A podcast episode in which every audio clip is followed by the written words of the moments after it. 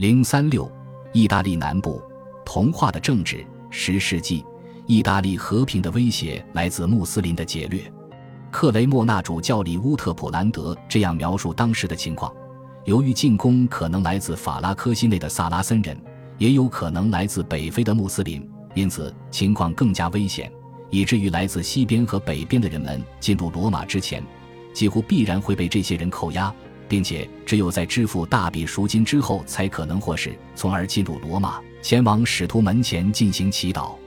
伦巴德、拜占庭和教宗的联合军队在915年成功的将萨拉森人的威胁从加里利亚诺和河口地区清除。萨拉森人在法拉科西内的基地已于973年被摧毁，但是萨拉森人对意大利南部地区的威胁并未消除。当地贵族亦无力将其赶出该地区，这为神圣罗马帝国皇帝的干涉提供了理由。九百八十二年，奥托二世从萨勒诺南征，并且声称他是来保卫基督徒的。这场战争最终以灾难收场，年轻的皇帝的军队在塔兰托被打败。次年，他在罗马去世，这为北方军队的进一步干涉提供了机会。日后关于这一事件的传说性的历史记录，模糊了诺曼雇佣军来到南意大利的背景，但是他们涉入这一地区的政治，又一次证明了当地的政权无法保证本地的安全。拜占庭占领地区的城市发生了针对其距离遥远的政府在当地的代表的反叛。伦巴德地区的王公为了穆斯林侵袭这一经常存在的危险争论不休。这两个因素为骑士团体提供了广阔的活动空间，而这些骑士都仅仅忠于自己的领主。诺曼骑士于一千零一十六年出现在加里利亚诺河以南地区，最早仅仅是卖命的一些来自诺曼底地区不太显赫家族的骑士，他们将为任何分给他们一部分战利品的人作战。然而，很快他们拥有了获得永久性回报的可能性。诺曼骑士雷纳夫于一千零三十年成为阿夫萨伯爵，这也标志着诺曼人在这一地区的永久性定居。最为著名的冒险家是奥特维尔兄弟，他们证明了军事才能和外交技巧在一个时刻准备着战争的社会中可以带来怎样的回报。奥特维尔在一支三百人的诺曼军队中参加了一千零三十八年拜占庭对西西里的失败的进攻。当发现他们暂时无法劫掠阿拉伯酋长囤积的财富的时候，许多诺曼人加入了君士坦丁堡皇帝的军队。另一些人，包括奥特维尔兄弟，则转而向他们之前的雇主开战，并且取得了一系列胜利。在这个阶段，他们还保持着一丁点对当地贵族的忠诚。威廉·德奥特维尔于一千零四十二年当选为诺曼伯爵，承认伦巴德贵族萨勒诺的盖马尔为领主。而他的同父异母兄弟罗贝尔吉斯卡尔则冒险与强大的伦巴德女王公西塞勒加塔结婚，但是诺曼人能够从相互冲突的权力争夺中获益的特点很快显现出来。一零四七年，在卡普阿召开了一次有皇帝亨利三世参加的会议，诺曼人对意大利南部地区的权力与财富的主张得到认可。尽管这一行为意图强调帝国对意大利进行安排的权利。但事实上，这在法理上承认了诺曼人在这一地区的领地的存在，并且漠视了那些被诺曼人夺取土地的领主的权益。教宗则担心这个危险的外来者会与帝国结盟，因此被迫对其予以承认。教宗利奥九世一度希望能够利用复杂的局势，重新获得教宗长期主张的贝内文托地区。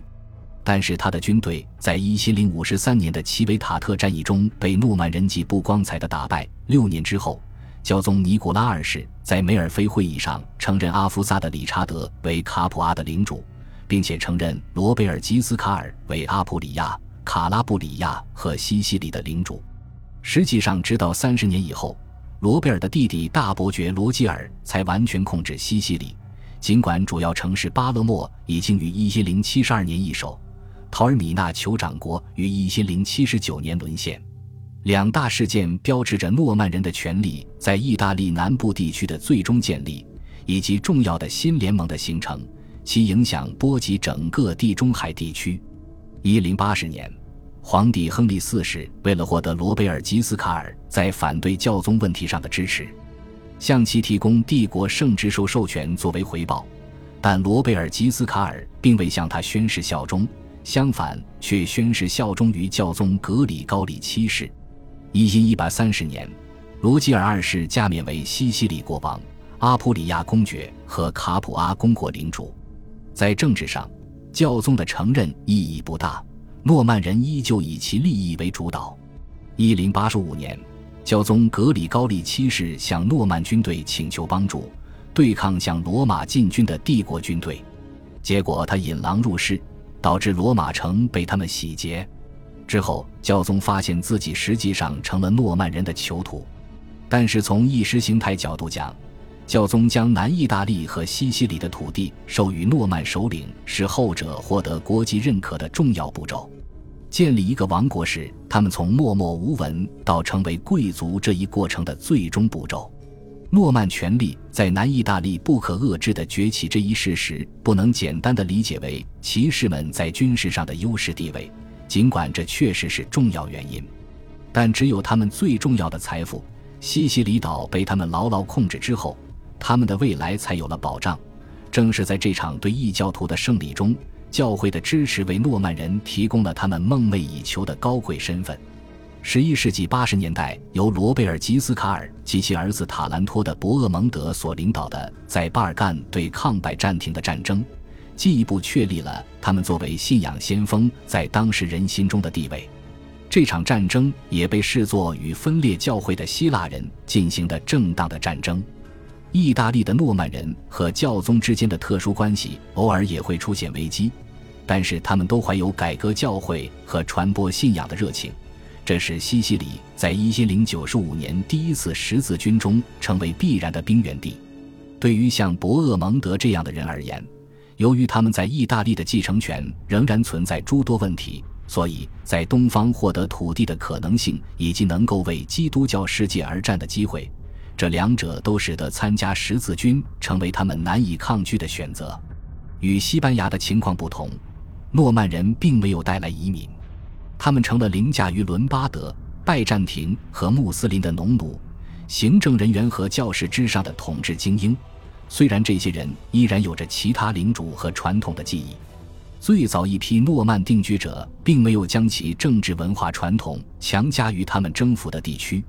而是将之与当地的政治文化传统相融合。尽管拉丁教会发展稳定，尤其是通过将很多希腊修道院的财产赠给拉丁修道院，但是其他信仰也同时存在。这些新来者并不把自己称为诺曼人，他们的国王被称作西西里人的国王。这样，诺曼统治者就把自己置于地中海最有权势的基督教统治者。拜占庭皇帝的庇荫下，他们的专断的统治、呆板的仪式和垄断的国家经济管理都沿袭了希腊的传统。国家许多行政机构都有拜占庭或者伊斯兰的源头，尽管其中有很多明显的诺曼式官职，例如最高司法官、司公和治安官，但是他们背后的王权所拥有的无处不在的权力，在当时欧洲北部地区是没有的。正是这种有着东方色彩的统治，影响着当时的西西里文化，并且必须指出的是，这使其统治者在来自北方的人和东方的人看来都不是猜忌，而是崇拜的对象。穆斯林作家伊本·朱拜尔在一千一百八四年惊讶于他在巴勒莫发现的担任高级职务和任职于宫廷的穆斯林之多，并且指出他们可以自由地保留自己的信仰。这些国王都资助来自东方的学者。伟大的阿拉伯地理学家伊德里斯为了纪念罗吉尔二世写了《国王罗吉尔之书》。希腊学者尤金尼奥斯将托勒密的光学从阿拉伯语翻译为拉丁文。还有一位叫亨利的学者，人们以苏格拉底在叙拉古的学生亚里斯提普之名赞誉他。他将柏拉图的希腊语著作《美诺篇》和《斐多篇》翻译为拉丁语。后两位学者都在威廉一世的宫廷中任职。当很多人都涌到萨勒诺的欧洲顶尖医学院学习的时候，也有一些人到阿普里亚学习希腊哲学，例如12世纪著名的英国学者索尔兹伯里的约翰。这个国家文化上的多样性，在其历史遗迹中也可见一斑。从巴勒莫王宫教堂的阿拉伯式的屋顶，到博厄蒙德位于普利亚区卡诺萨形似穆斯林圣墓的陵墓；从切法卢大教堂后殿雄伟的东正教样式的耶稣全能像到巴黎的圣尼古拉教堂，这座在意大利人埃利亚斯指挥下建造的教堂，充满了鲜明的伦巴德建筑元素。诺曼扩张如果依照其内在逻辑继续下去，会不会推动他们征服整个拜占庭帝国？这仍充满争议。但是，尽管西西里人不断掠夺巴尔干半岛沿岸，还有因占领拜占庭帝国在南意大利的土地所引发的与拜占庭帝国持续的敌对状态，但并没有明显的证据证明他们有全面攻击拜占庭帝国的计划。他们也没有积极参加十字军在近东与伊斯兰国家的作战，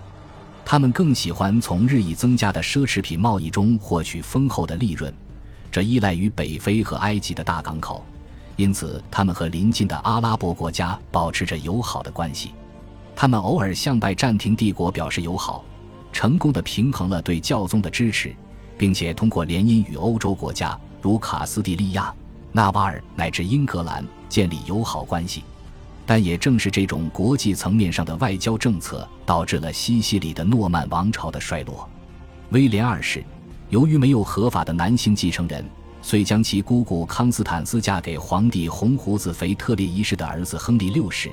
这一举动遭到很多传统诺曼家族的反感，并且在一千一百八十九年威廉去世后引发了内战。亨利以争取其妻子的继承权为理由南征，经过惨烈的战争，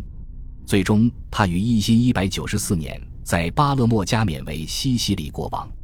王国的财富现在被用于霍亨斯陶芬家族保持其在神圣罗马帝国的权利，而西西里王国则成了教宗和皇帝之间国际政治游戏的一颗棋子。